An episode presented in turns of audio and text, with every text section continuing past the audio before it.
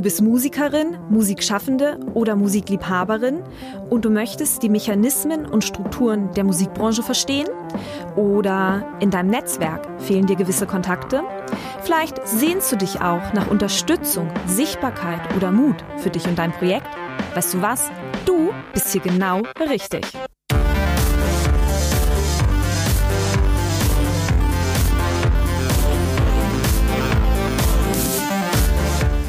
Herzlich willkommen zum Podcast von Raketerei. Ich bin Imke Machura, ich wohne in Hamburg und mein Herz schlägt für Musik. Ich habe meine Leidenschaft zum Beruf machen können. Nicht als Musikerin, nein, dafür fehlt mir das Talent. Ich promote, ich bucke, ich manage ein Indie-Label. Ich bin Macherin. Ich bin eine von wenigen und ich frage mich schon lange warum.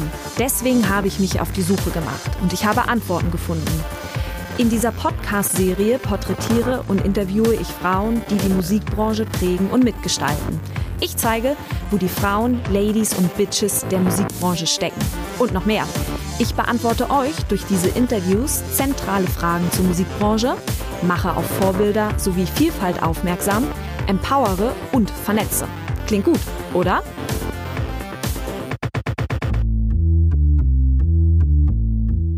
Wo bitte geht's nach Panama? Eine Frage, die für Gewalt und Schutz gleichermaßen steht. Das mag jetzt komisch klingen, gehört aber zum Alltag von Navina Nicke. Sie ist in der Nähe von Bremen geboren und aufgewachsen. Seit nun mehr als elf Jahren wohnt sie auf St. Pauli. Sie hat äußerliche Merkmale, die auf Punk schließen lassen. Sie liebt aber den Techno und die Techno-Subkultur. Sie sagt, für sie ist die Härte des Basses das verbindende Element. Zudem spricht sie Gebärdensprache sowie Isländisch und beendet gerade ihre Masterarbeit im Bereich der sozialen Arbeit. Tagsüber sitzt sie also am Notebook und in der Nacht arbeitet sie als Türsteherin. Warum sie einen Verein mitgegründet hat, der sich für sichere Clubnächte einsetzt, das wird sie uns nun erzählen. Heiner Wiener, herzlichen Dank, dass du dir Zeit genommen hast. Ja, hallo Imke, danke für die Einladung. Wir steigen direkt ein. Wie wird man denn eigentlich Türsteher? Mm, es war nicht mein Traum, seitdem ich in der Sandkiste gespielt habe, muss ich sagen. Da rutscht man eher so rein. Ich habe eine Zeit lang viel Kampfsport gemacht und wurde dann irgendwann mal angefragt, ob ich mal einspringen könnte. Und das war vor ungefähr acht Jahren und dann rutscht man da irgendwie so rein und auf einmal ist es mein Hauptjob. Also bist du Türsteherin seit Mitte, Anfang Mitte 20. Da habe ich meine ersten Schichten gemacht, ja. Nun arbeitest du als Security. Erzähl uns mal, was genau du machst, beziehungsweise wofür du zuständig bist. Das ist unterschiedlich. Als Security bezeichnet, wo man rumläuft, auf einer Messe zum Beispiel und guckt, dass alles in Ordnung ist und so weiter und so fort. Als Türsteherin bin ich eher stationär vor einem Club meistens und sehe zu, dass ich einen guten Einfluss auf das Publikum nehmen kann, dass ich gucke, wer reinkommt, wer nicht reinkommt und dass ich natürlich auch ansprechbar bin, falls im Club irgendwas passieren sollte.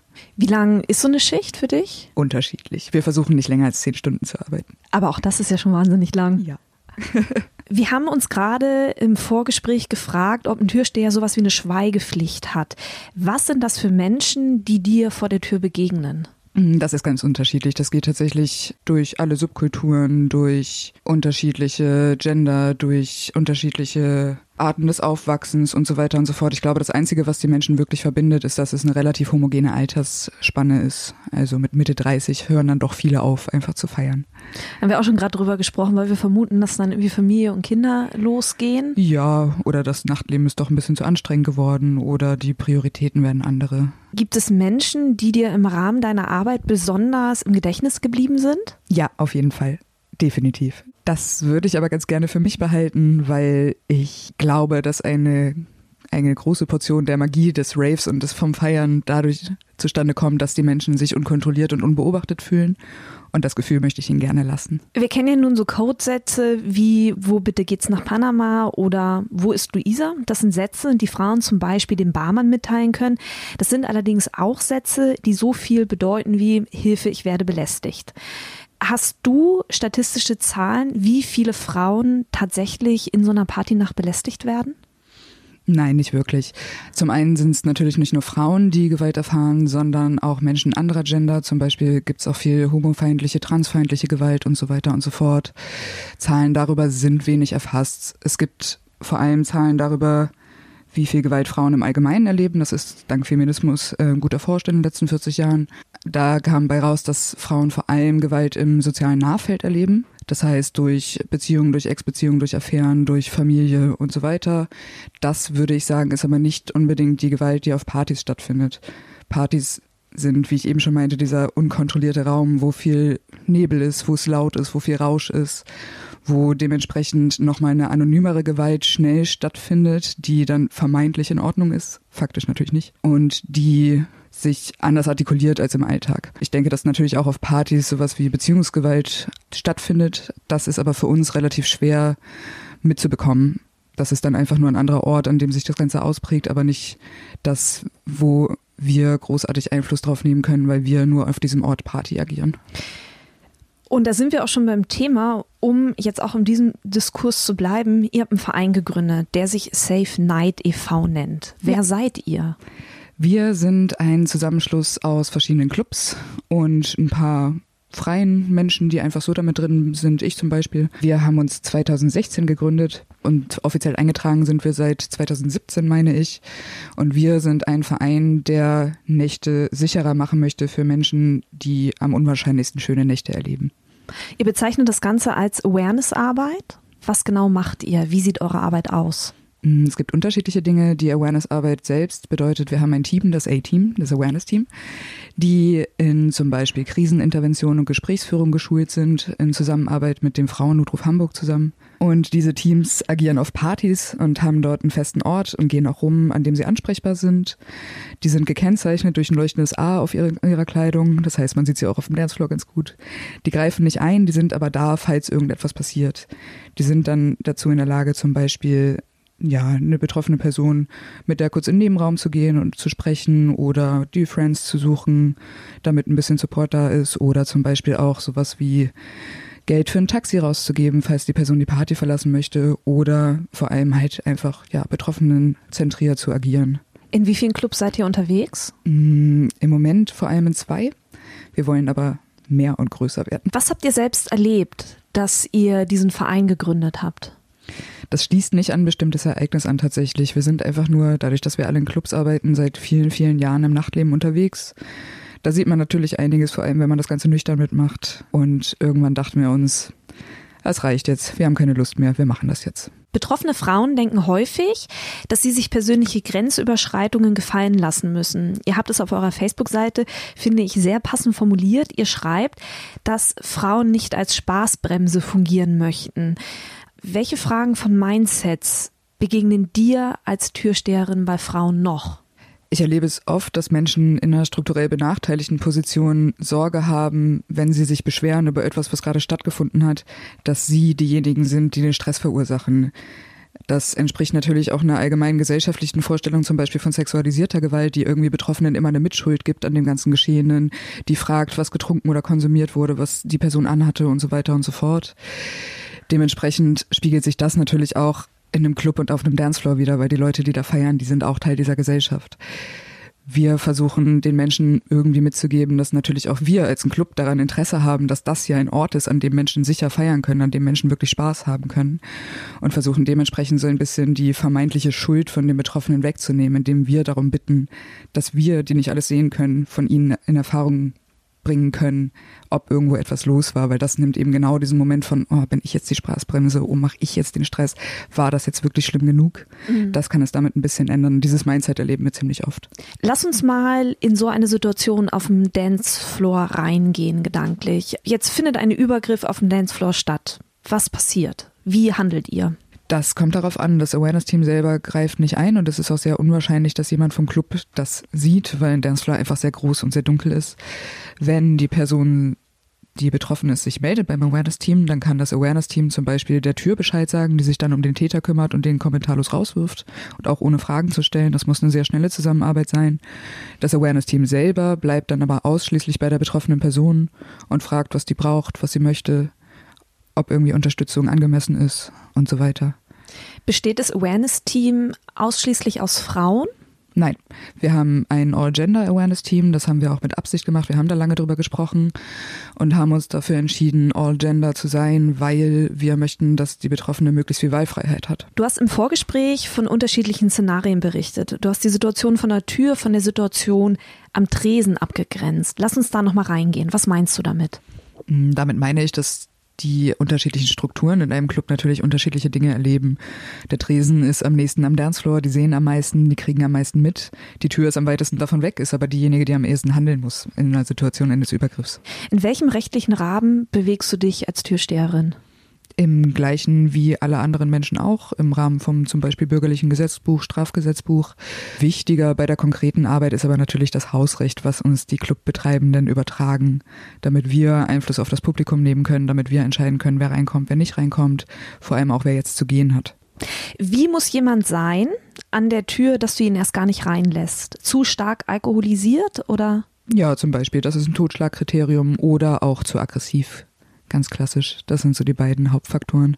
Wenn jemand Aggressives vor mir stehen würde und der möchte in meinen Club und ich lasse ihn nicht rein, weil er zu aggressiv ist, wie entschärft man so eine Situation? Ach, man kann schon ganz gut deeskalieren, indem man zum Beispiel einmal spiegelt, ich verstehe, dass es gerade frustrierend für dich ist, weil du wolltest feiern und ich stehe im Weg. Trotzdem wird es jetzt an meiner Entscheidung nichts ändern. Das lässt sich oft gut entschärfen und wenn nicht, dann sehe ich eigentlich meine Entscheidung eher bestätigt. Da kommt sicherlich dann auch die Sozialpädagogin in dir durch, oder? Ach, das ist sich ähnlicher, als man so auf den ersten Blick denken würde. Türsteherei ist eigentlich 98 Prozent soziale Arbeit, 2 Prozent Boxen. Ich versuche natürlich auch mit den Menschen, mit denen ich zusammenarbeite, nicht das klassische Bild eines Türstehers zu erfüllen, einer klassischen Kante, sondern eben ein feministisches, antirassistisches Konzept zu fahren, in dem wir nicht unbedingt einfach nur Recht und Ordnung durchsetzen, sondern wirklich darum bemüht sind, einen Ort zu schaffen, in dem insbesondere Menschen, die unwahrscheinlich eine schöne Nacht haben, eine schöne Nacht haben können. Was grenzt Safe Night e.V. möglicherweise von anderen Vereinen ab, die sich auch für Gleichberechtigung einsetzen? Hm, ich kenne jetzt natürlich nicht alle Vereine, Initiativen und ähnliches, deswegen kann ich nur vermuten, meine Vermutung ist, dass äh, Safe Night sich einerseits insbesondere dadurch abgrenzt, dass wir vor allem mit Menschen arbeiten, die gerade in irgendeiner Form einen Rauschzustand erleben. Auf Partys sind selten Leute nüchtern und zum anderen, dass wir wirklich am Ort des Geschehens sind. Zum Beispiel andere Beratungsstellen und so weiter und so fort, die können im Nachhinein nach dem Erleben einer Gewaltsituation aufgesucht werden mit der Überlegung, das zu tun. Safe Night ist ein Angebot vor Ort, was direkt in der Situation in Anspruch genommen werden kann, die Awareness-Arbeit. Das bedeutet auch, dass wir nicht unbedingt Nachsorge machen können. Die kann stattfinden, zum Beispiel in einem E-Mail-Kontakt und in dem Verweis auf andere Stellen, die zum gleichen Thema arbeiten. Aber wir sind ein zugehendes Angebot. Und ich denke, was uns noch besonders macht, ist die Tatsache, dass wir versuchen, einen Gegenpol zu schaffen. Wir versuchen, einen Gegenpol zur Gewalt zu schaffen. Wenn eine Situation von Gewalt geschieht, dann passiert eigentlich Folgendes. Dann entscheidet eine Person für mich, was mit meinem Körper passiert, dann entscheidet eine Person für mich über meine Autonomie, die ich in dem Moment nicht mehr habe. Ich habe in dem Moment keine Kontrolle über das, was mit mir passiert. Wir versuchen in der Awareness-Arbeit genau diesen Moment der Kontrolle in unserer Unterstützung zurückzugeben. Das heißt, wir fragen, was brauchst du gerade, was möchtest du gerade? Das sind Optionen, die ich dir anbieten kann. Wofür möchtest du dich entscheiden? Möchtest du überhaupt irgendwas von uns? Das heißt, wir versuchen letztendlich mit einer Subjektivierungsstrategie Betroffene zu stärken. Ihr begegnet den Betroffenen damit auf Augenhöhe. Packt sie nicht in stigmatisierte, stereotype Muster. Nein, das wollen wir nicht. Nee, nee. Nee, es ist ja so, betroffene Personen sind einfach nur von irgendwas betroffen. Das heißt nichts darüber, wie es ihnen jetzt geht. Vielleicht war auch alles gar nicht schlimm, vielleicht war es auch ganz furchtbar tragisch. Aber das heißt erstmal einfach nur, dass irgendwas irgendwann stattgefunden hat. Wie nimmst du öffentliche Diskurse wahr, wenn Frauen, denen etwas auf Partys passiert, als Opfer dargestellt werden, weil sie zum Beispiel zu kurze Röcke anhatten? Ach, das finde ich völlig absurd. Das ist natürlich eine absolute Schuldumkehr und gibt die Schuld den Menschen, die sie nicht haben, nämlich den Leuten, die von etwas betroffen waren, die nicht die Entscheidung hatten, dass das jetzt stattfindet oder nicht. Und Schuld an Übergriffen sind keine kurzen Röcke, sondern Leute, die Übergriffe begehen. Ist die Awareness-Arbeit im Club-Kontext eine andere als zum Beispiel im Konzertdiskurs? Auf eine Art ja, auf eine andere Art nein. Ja, weil natürlich einfach der Ort der gleiche ist, weil Menschen berauscht sind, weil Übergriffe stattfinden. Und nein, weil ich sagen würde, dass es einen anderen Grund für dieses Zusammenkommen gibt. Auf Konzerten ist es so, dass sich da eine Gemeinschaft bildet, die genau wegen diesem Event, wegen dieser Künstlerin, die auf der Bühne steht, dahin kommt. Und auf einer Party, auf einem Rave ist ja der Effekt eher, dass eine halbspontane Gemeinschaft gebildet wird, die auf irgendeine Weise dieses familiäre umgibt und genau das ist, was stattfinden soll. Es ist auf eine Art weniger fokussiert und auf eine andere Art mehr auf sich selbst als ein Konzert. Und ein Konzert, du erkaufst ja quasi auch eine Zutrittsberechtigung mit deinem Ticket. Ja, das ist wahr. Das heißt nicht unbedingt eine Garantie, dass die Personen reinkommen. Auch da gibt es natürlich noch das Hausrecht, weswegen man Leuten den Einlass verweigern kann. Die sind aber vermutlich ziemlich sauer, wenn sie vorher 30 Euro gezahlt haben. Lass uns mal so ein bisschen so einen Blick auch in die Zukunft werfen. Also du hast jetzt erzählt, dass ihr in diesen beiden Clubs schon unterwegs seid. Du hast erzählt, wie ihr gekennzeichnet seid. Wo soll es hingehen? Was habt ihr geplant? Am liebsten wäre es uns natürlich, wenn wir eine Welt erschaffen können, in der keine Gewalt stattfindet. Das sehe ich aber zumindest für 2019 nicht passieren. Deswegen jetzt gerade ist unser kleineres Ziel natürlich, dass wir mehr Leute fürs Awareness-Team rekrutieren. Wir möchten uns vergrößern, wir möchten an mehr Orten stattfinden, wir möchten noch viel mehr mitarbeitende Schulen von Clubs. Da sind wir gerade dran, dass wir den Verein als Struktur festigen können, dass wir Menschen, die in Clubs arbeiten, Schulungen bekommen können zu was ist Sexismus, was ist sexualisierte Gewalt, wie kann ich mich verhalten, wenn ich an der Bar stehe, wenn ich an der Garderobe arbeite, als Türsteherin, was sind Handlungsstrategien bei bestimmten Szenarien, zum Beispiel, da ist ein Verdacht auf K.O.-Tropfen oder Gewalt zwischen Gästen hat gerade stattgefunden. Das möchten wir noch intensivieren, auf jeden Fall. Da sind wir dran. Wo siehst du die größte Herausforderung für eure Arbeit perspektivisch?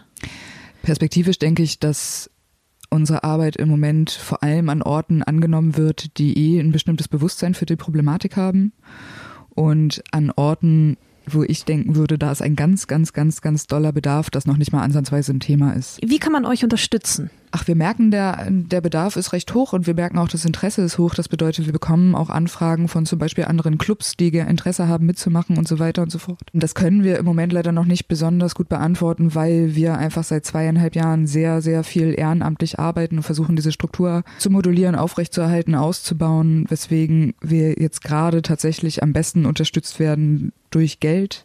Im Moment sind die einzigen Menschen, die Geld bekommen, die die Awareness-Arbeit leisten. Das ist auch sehr gut, dass sie Geld bekommen aber es ist sehr kräftezehrend, das über so lange Zeit aufrechtzuerhalten, ohne irgendeine Form der materiellen Entlohnung. Gibt es noch irgendetwas, das du hinzufügen möchtest? Mm, Im Moment nicht. Ich wünsche den Menschen, die das hören, natürlich sichere Nächte. Das war Navina Nicke. Herzlichen Dank, dass du dir Zeit genommen hast. Vielen Dank für die Einladung. Das war Navina Nicke, Mitgründerin des Vereins Safe Night e.V. Herzlichen Dank fürs Zuhören. Wenn dir die Folge gefallen hat, dann abonniere meinen Podcast auf iTunes, Spotify oder Deezer und hinterlasse da, wo es die Möglichkeit gibt, auch gerne einen Kommentar oder ein paar Sternchen. Die nächste Folge erscheint am 4. Februar. Bis dahin bleibt mir gewogen, eure Imke.